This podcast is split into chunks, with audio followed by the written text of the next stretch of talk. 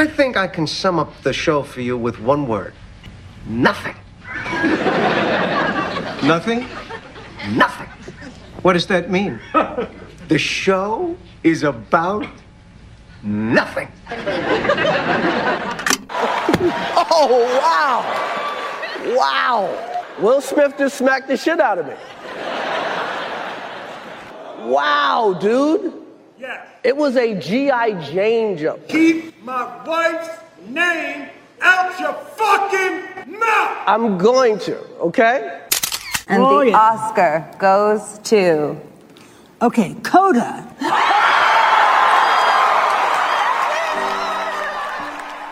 Acerca de Nada, un podcast de Diego Valle y Pablo Manzotti, donde hablamos de casi todo.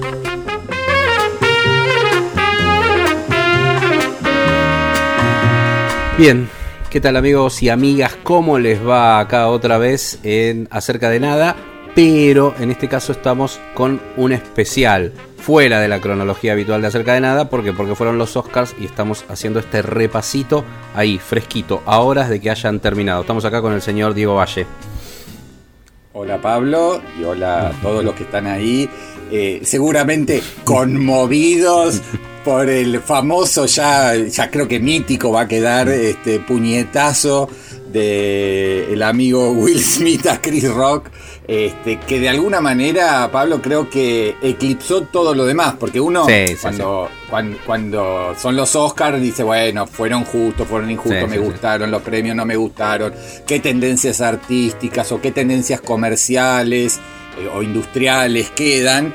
Y todo el mundo, este, hasta los que no estuvieron viéndolo en vivo hoy, están viendo esas imágenes viralizadas este, de, de la piña en vivo, ¿no? Podemos sintetizarlo. Sí, de hecho va a dar memes para todo el año y seguramente va a dar para un par de Oscars o de ceremonias siguientes eh, que se van a aprovechar. Vieron que ellos, viste cómo es esto, que reconvierten todo, entonces van a hacer todos los chistes de la ceremonia que viene, van a estar vinculados a eso.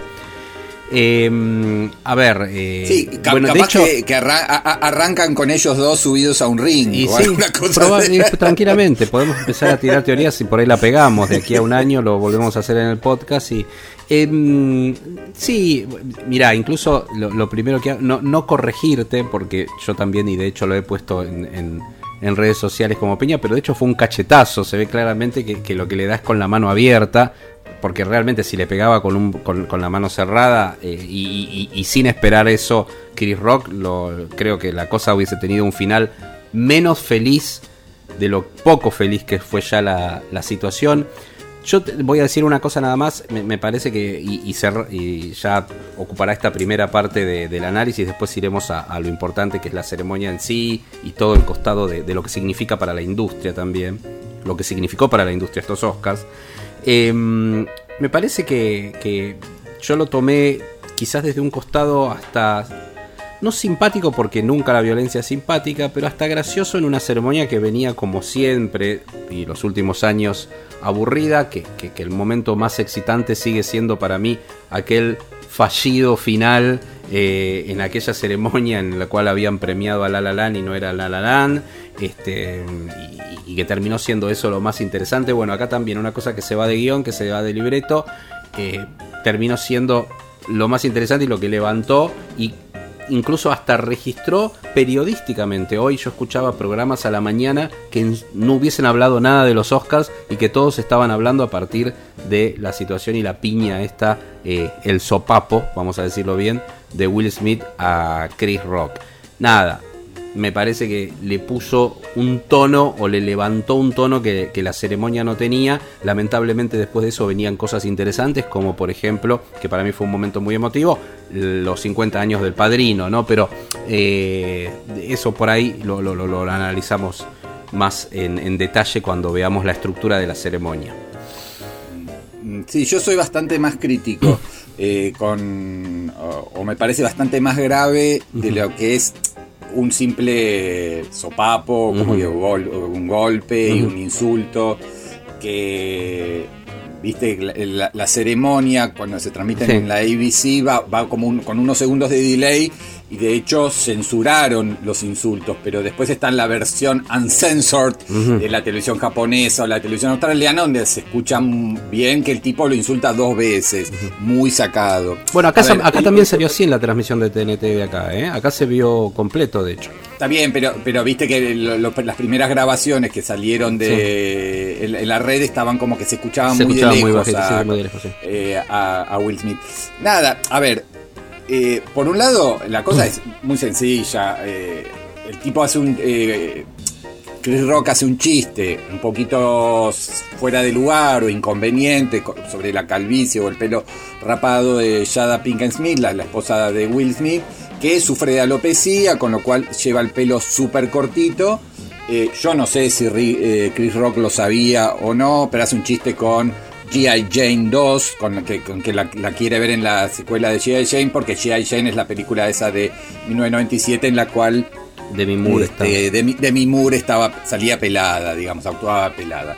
Eh, es un chiste tonto, es un chiste fuera de lugar, pero lo que generó, eh, sobre todo la reacción de la comunidad de Hollywood cuando minutos después Will Smith sube al escenario a recibir la estatuilla y en medio del llanto y de un discurso muy confuso en que habla de cuidar a la familia y en contra de la violencia. Además en tiempos de discurso del odio y en tiempos de guerras y qué sé yo, que, que eh, la comunidad termine vitoreando y celebrando a Will Smith, este, me pareció totalmente fuera de lugar, además, más allá de- del- del, del efecto eh, que genera una- un acto de violencia así en una, una transmisión que va a cientos de millones de espectadores en todo el mundo, en vivo, etcétera, etcétera. Eh, me pareció como de un nivel de, de hipocresía, ¿no? De, porque de, una comunidad com- políticamente correcta que había celebrado eh, el Oscar a Adriana de Bose que dijo "Ay, yo soy queer latina, no sé qué, y el triunfo de Coda con el lenguaje de señas, todas esas cosas bien correctas. ¿no? Y, y- y- de una comunidad de Hollywood que levanta el dedito ante las injusticias del mundo y y no puede bancarse ni, ni, ni sabe cómo reaccionar cuando uno de sus, eh, ¿cómo podríamos decir? Actores más queridos, más populares en el ambiente, como es Chris Rock, que es una suerte, no sé, como de Ricardo Darín allá, este, hace una cosa así totalmente injustificada este, y, y lo, lo terminan aplaudiendo como si fuera un héroe, reivindicándolo. Pareció totalmente como una contradicción interna, Smith, una doble moral y una hipocresía que, que va mucho más allá de la cosa simpática, que a mí también me parece hasta simpático, como vos decís, que totalmente fuera de guion, Mm. totalmente fuera de la cosa edulcorada y, y artificial que tiene y cuidadita que tienen estas ceremonias. Este, un tipo vaya, se suba al escenario y le pegue una cachetada puteándolo a, a otro colega. Will Smith decías, ¿no? Al que comparabas con... Sí, sí, Rica- no, porque dijiste sí, Chris Rock. Que como es Chris Eh, Rock, no, no, te referías a, a Will Smith en este A- caso. sí. a Will Smith, sí, Porque sí, Chris. Rock, no, no, lo tomo de. no, no, sí, igual es eh, una, una cosa que se, se nos mezclan, obviamente, los nombres de los dos protagonistas acá. Pero Chris Rock es un exponente de un humor corrosivo. De hecho, tiene un, un stand-up en Netflix que pueden ver que es tremendo las cosas que dicen en contra de este momento de la cancelación, de la corrección política. Eh, y, el, y, el chiste que hacen sí estaba guionado. De hecho, después apareció una declaración en, Twitter de uno de los guionistas que habían marcado ese, ese chiste y por qué, la idea de incomodar con el humor. O sea, hubo una tensión respecto de eso. Eso me parece interesante también. eh, pero sí coincido con vos en que no era momento para esto. Una cosa es que uno lo celebre, entre comillas, que no es celebrar porque nunca se celebra la violencia, sino una cosa que se desacartona de una deuda, de una de una presentación, de una ceremonia que venía muy acartonada y que no le encuentran la vuelta, pero yo lo relaciono también eso, ese chiste fuera de lugar, con eh, lo que fue una presentación en un momento en que estaban Jason Momoa, este, mm, que, que, que una de las, de las, de las tres, digamos, host que tuvo femeninas, que, que- que lo empieza a toquetear, diciendo, bueno, esto es eh, como es necesario por el tema de seguridad en Hollywood, que me pareció, digo, esto es un, chiste también fuera de época, eh, no, no hubo timing en el humor necesario en los Oscars, se, se, se notaba como que esa renovación de la ceremonia, y pues quizás podemos empezar a hablar para corrernos un poquito de lo de Chris Rock y Will Smith, esa renovación mentada eh, que de alguna manera se apelaba necesaria en base a los bajos ratings de los últimos años, no sucedió y inclusive con ese cambio en, la estructura, que no es tampoco un cambio, es haber sacado algunos premios y darlos antes de la ceremonia y después meterlos resumidamente en el medio de las publicidades, tampoco funcionó mucho porque la ceremonia terminó durando tres horas y media. Lo que pasa es que empezó más temprano que otras veces, pero terminó durando más de tres horas y media. O sea, no fue mucho más corta ni mucho más ágil. Eh, creo que tuvo momentos televisivos interesantes, pero en principio eso más allá del otro costado que ahora vamos a analizar, en términos de estructura televisiva, sigue siendo la misma ceremonia que no se le encuentra la vuelta, ¿no? Sí, eh, eh, venía de varios años de derrumbe de rating y eh, lo que se propusieron los nuevos productores junto con, bueno, con la academia y la ABC, etcétera, era bueno, recuperemos como sea el, el rating, ¿no? O, por, o, paremos la caída por lo menos. Eh, arrancó, digamos, con eh, las hermanas Williams eh, sobre el escenario, inmensamente populares allá, y un primer show eh, de Beyoncé que es artista top, ¿no? O sea, arrancaron muy fuerte. Como para, bueno, sostener. Después, sí, le, fueron, tenían tres mujeres conductoras eh, que no, para mí no levantaron. Amy Schumer en un momento estuvo más o menos simpática, yo, pero este, tampoco Wanda Sykes y Regina Hall eh, hicieron algo realmente deslumbrante que marcara un antes y un después. La verdad que en ese sentido no. Después hubo momentos en los cuales, bueno, apelaron a, a, películas populares, como, ¿no? Con los homenajes a Pulp Fiction, al Padrino, a la saga de James Bond. Creo que era, eran todos como esfuerzos para decir, hagamos algo para empatizar con el público. Eh, habían hecho esa cosa medio absurda del voto popular, Voto popular. Este, donde terminó ganando el ejército de los muertos de Zack Snyder. O sea, todo le salió como bastante mal, me parece. Este, ni siquiera en esa ganó Spider-Man. Tenían sí y lograron que vayan todas las estrellas juveniles tipo Timothée Chalamet sin camisa o Zendaya. Yo creo que eran todos como esfuerzos para tener algún tipo de atractivo en la previa y en la ceremonia, pero terminó siendo el mismo eh, bodoque de siempre con la sorpresa de la irrupción de Will Smith. Este, que sí, en ese sentido por lo menos le dio algo de que hablar. Yo creo que hoy, eh, como vos bien decís, eh, el Oscar hubiera durado, no, el análisis del Oscar en los, mm, programas de radio, de televisión hubiera durado entre 30 segundos y un minuto diciendo ganó Coda la película de lenguaje de señas. Hoy deben haber durado los bloques 10-15 minutos en los cuales los conductores que nunca hablan del Oscar se deben haber reído, mofado, qué sé yo, de esta situación.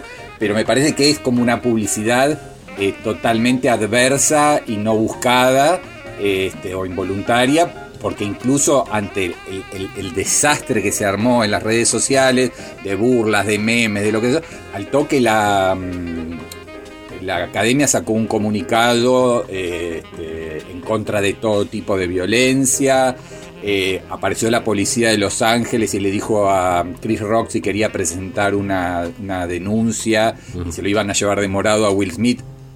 Chris Rock dijo que no y Will Smith terminó beodo bailando en una fiesta de Vanity Fair. Están la, las imágenes muy patéticas. O sea que todo el, eh, como el efecto bola de nieve me pareció atroz. Pero, sí. pero si querés, eh, si, si querés vayamos a, a, a, al tema no no no bueno pero Netflix, estábamos, no por eso me parece ah. que ya ahí enganchamos con la estructura y el, el, el, el tema eh, por dónde fue y me parece que quedó claro lo que pensábamos de la estructura televisiva. Creo que hay dos líneas para analizar. Qué qué cosas funcionaron. Vos citabas esa, esos homenajes a películas, a mí me parece que fueron emotivos y, y, que estuvieron muy bien. Particularmente el del Padrino fue muy impactante ver al Pacino, a De Niro y a, y a Coppola ahí, una cosa corta, sencilla, como creo que tienen que ser esto. También estuvo, a, vos citabas Pulp Fiction. Viste, y que, viste que De Niro. Perdón, White Man Can que... Champ también fue otra de las. Sí, otro de los clásicos que no con Ahora, De Niro, De Niro tendría que haber ido por el Padrino 2. Claro, bueno, está, era como el combo. No, pero es- eso, eso es interesante para analizar porque, mm, claro, De Niro aparece en El Padrino 2 como Vito, eh, porque es la, la- la película que condensa el pasado de Vito Corleone, pero es interesante porque es esta idea también de tomar como un todo a la 1 y la 2, sobre todo, ¿no? Como una película que, se ha analizado varias veces, ¿no? Si son unas películas que merecen separarse, de hecho la, la 2 tiene valores que no valores que no de alguna manera no eh, no, no, no tiene la 1, ¿no? Entonces, eh, y que, y superan a la 1. Entonces, bueno, se habla de esto desde ese lugar me pareció también interesante. Y lo otro es eh, cómo llegamos a la ceremonia, ahí ya si querés nos metemos en la industria, que era ver, había mucha expectativa por esto de, del cambio en estructura y por que era la ceremonia de la pospandemia también, ¿no? Como decir, bueno, tuvimos esa ceremonia tan que no le encontraron el timing, que no le encontraron ritmo del año pasado, que fue un desastre. Bueno, ver qué pasaba acá y con una industria que ya simbólicamente se mostraba en cambio, ¿no? Que los Oscars es por antonomasia la fiesta de los estudios y acá tenías que dos de las películas que iban a competir, una que era Coda, que la que terminó ganando, y la otra El Poder del Perro, que también terminó ganando uno de los rubros principales, que es el de Mejor Dirección, una por Netflix, la otra por Apple TV Plus, con eh, eh, distribución internacional de Amazon Prime, como se ve incluso acá en Argentina, por Amazon Prime Coda, ¿no? Entonces vos decís, bueno, este, es también un momento de cambio de la industria y eso era lo interesante, ¿no?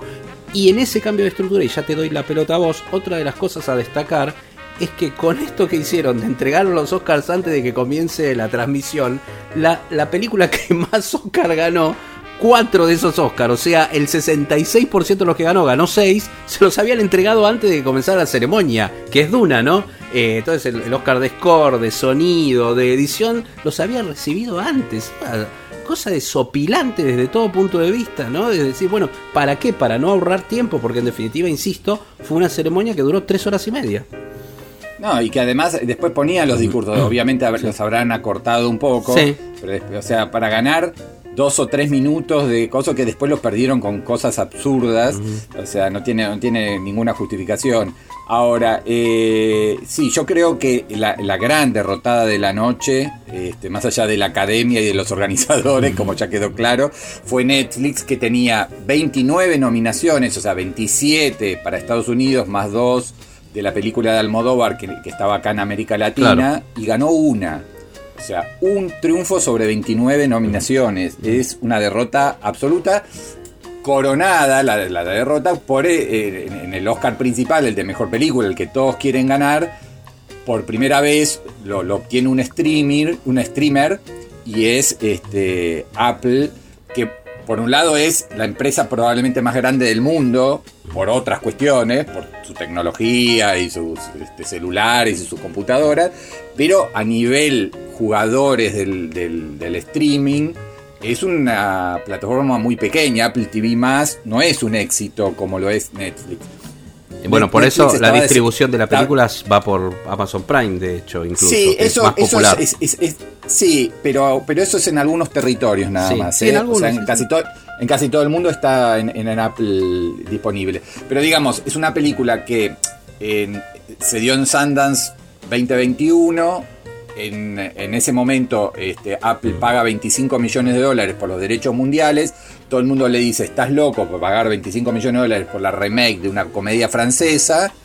Eh, y resultó la mejor inversión de toda la historia de Apple, porque claro, este, terminan ganando, es algo, es algo simbólico, ¿no? Que, que Netflix, que ven- estuvo a punto de ganarlo en el 2019 con Roma, que tenía todo servido en bandeja, y aparece Sí. Green Book y le gana el, el Oscar en el- ¿no? O sea, había ganado prácticamente todo Roma, la película de Cuarón, y en el de mejor película termina ganando Green Book. Entonces ahí dicen, bueno, la próxima vez va a ser, sí, este, Netflix, el primer streamer que gane este, el Oscar principal. Y no, termina siendo una película eh, que con solo tres nominaciones, que hasta hace un par de meses nadie la tenía en el mapa. Y creo que, mm, esto es interesante para que lo charlemos, ahí vuelve o demuestra o ratifica que hay todavía una resistencia de buena parte de la industria a que Netflix se quede con todo. O sea, Netflix ya se quedó con el negocio, el público, los abonados, la plata, la billetera, todo lo que querramos, pero todavía no te queremos dar el Oscar.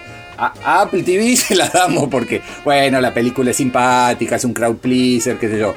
Pero al poder del perro, ya en cambio, le damos solo mejor dirección. Hay algo eh, ahí, más allá de, de que después puedes decir, no, pero mirá que la forma en que se vota y se recuentan los votos de mejor película es distinta al resto y que por eso terminan ganando películas de consenso más este, populares y qué sé yo.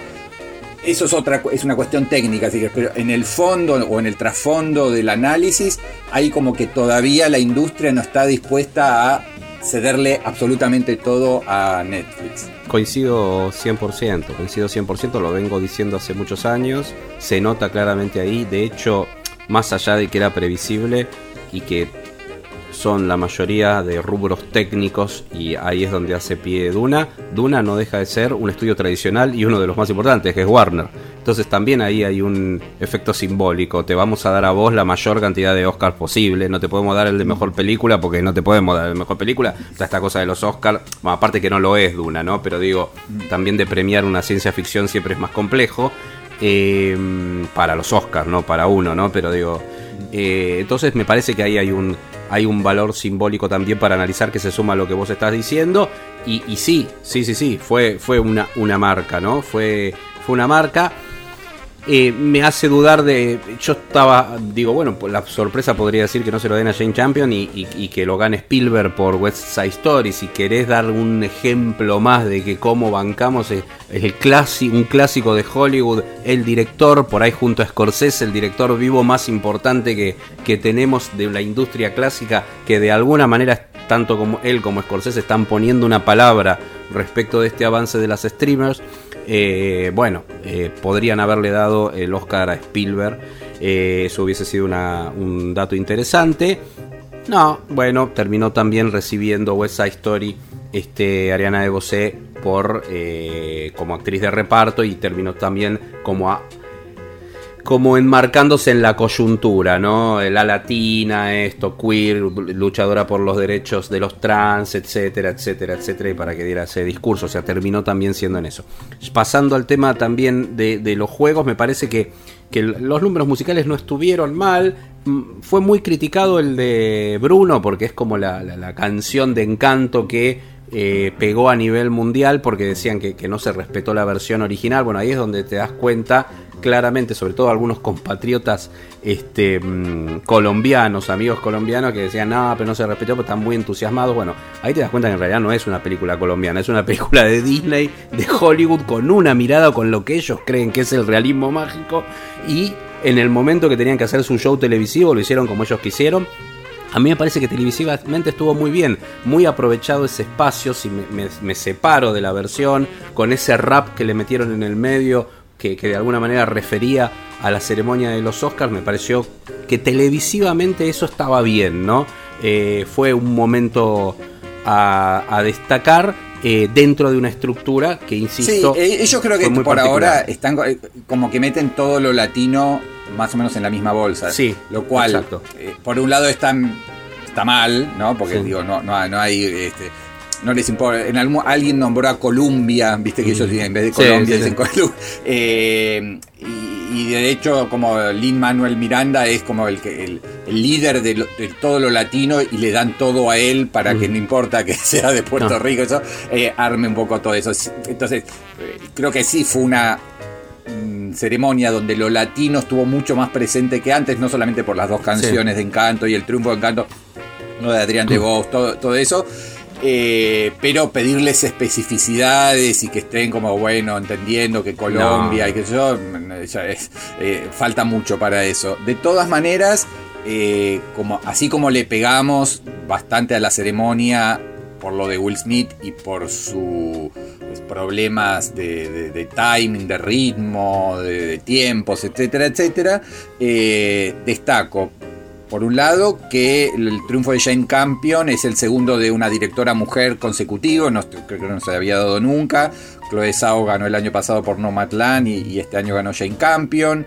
Eh, la buena sintonía, feeling que te- siguen teniendo con el cine asiático. Recordemos el boom de Parasite y, y este año fue el boom de, de Drive My Car, que ganó lo que te- se sabía que iba a ganar, que era mejor película internacional. En los otros rubros en los que sí estaba nominado, no se esperaba que ganara nada más. Pero bueno, eh, una película de tres horas japonesa sobre cuentos de, de Murakami este, es todo un, un- un logro este, para, para una academia que en el fondo mira con cierto, no sé si desprecio, pero este, todo ese cine intelectual que, que, que los críticos levantan mucho y que me parece que fue el, el- el boom inicial del, del poder del perro. ¿no? O sea, el poder del perro me parece que tuvo una campaña mal hecha, viste con el diario del lunes y estamos el lunes, es más fácil este, darse cuenta, pero lo, lo que venían diciendo los analistas es que eh, Netflix invirtió mucha plata muy pronto, muy rápido, y la posicionó como la gran favorita, y, y apoyándose sobre todo en los premios de los críticos que dan en diciembre, etcétera, etcétera, eh, y que después se fue desinflando. Y que la campaña de Coda fue a último momento con unos spots espectaculares.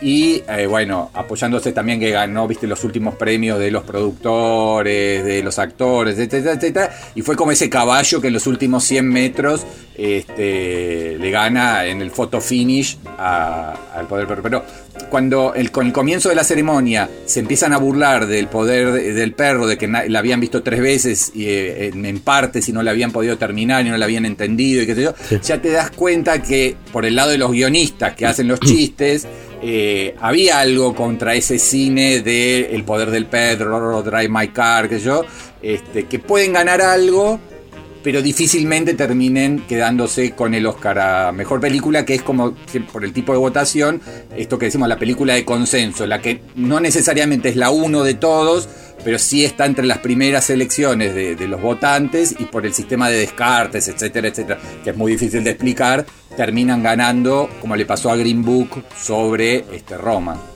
Sí, sí, sí, coincido, coincido 100% también en esto que decís. Eh, sí, quizás también ese, ese mismo poder de lobby funcionó. Disney no lo necesita tanto porque es Disney, pero le sirvió para encanto. Eh, no es muy difícil ver eh, lo que era esa categoría, eran cinco películas y la verdad que las otras cuatro, incluso más allá del gusto personal, se le puede encontrar a las cuatro al lado de Encanto eh, valores cinematográficos y audiovisuales y de construcción de personajes y de historia mejores que Encanto. Eh, ni que hablar lo que era buscar una cosa quizás hasta innovadora, como podía ser Flea o la familia Mitchell, ¿no? Si no querías tanto Raya como Luca tenían valores incluso mucho más interesantes eh, en la misma línea que Encanto que la propia Encanto. Pero bueno, ganó Encanto por esto, ¿no? Porque fue de alguna manera en- enganchó dentro de este riel de lo latino o como ellos querían expresar lo latino y les sirvió inclusive en lo que fueron los números musicales con Sebastián Yatra, con después lo que fue este como citaba antes lo de Bruno y terminó quedando esta película. Pero ahí también funcionó esto de cómo se vende una película, cómo se instala temáticamente, cómo aprovecha la coyuntura. Bueno, creo que Coda también, eh, eso fue clave, ¿no? Más allá de que el poder del perro tiene esta idea de la mirada femenina, de desacartonar o de revisar, no vamos a decir desacartonar, de revisar un género muy masculino como es el del western.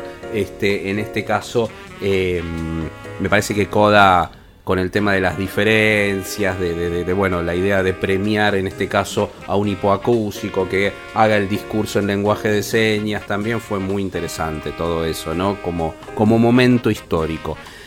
Habrá que esperar por lo menos unas horas más para ver los, ratings, cómo funcionó esta ceremonia y si realmente hubo una audiencia que se volcó, sobre todo en Estados Unidos, a ver más ese último tramo a partir de que fue noticia lo de Will Smith. Eso sería una cosa interesante también para analizar más adelante, ¿no?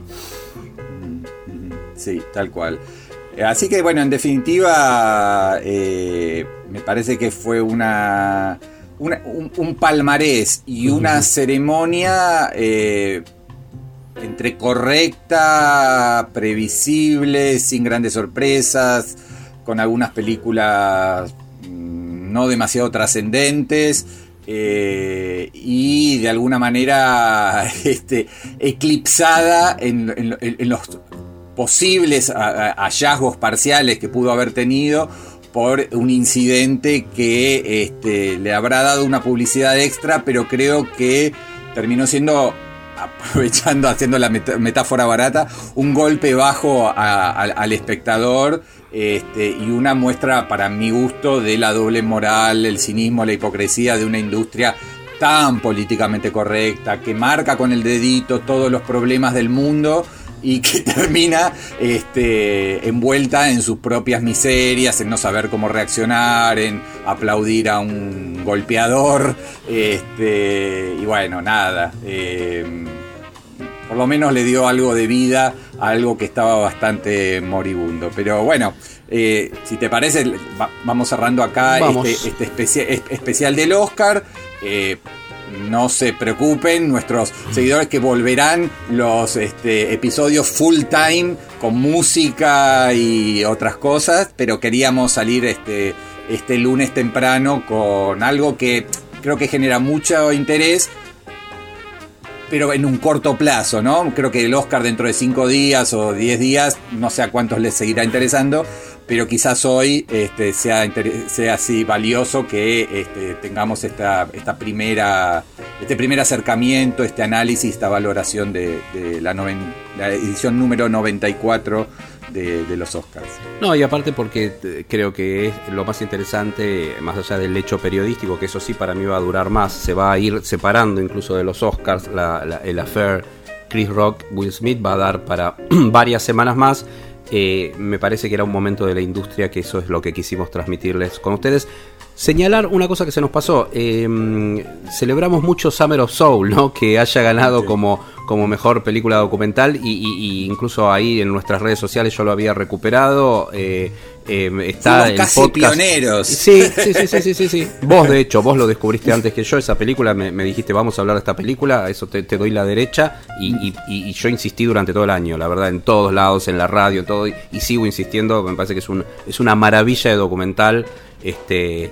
Casi les diría a la altura de la épica de Peter Jackson con los Beatles, que es otra cosa, ¿no? Porque lo de los Beatles, digamos, pasa en otra categoría. Pero Summer of Soul, por el material, por cómo está construido, por Questlove, también había ahí mucho de coyuntura para. Y, y- ganó como mejor documental. Y bueno, les lo recomendamos, está en el podcast de julio de el año, del año pasado, fue cuando lo hicimos.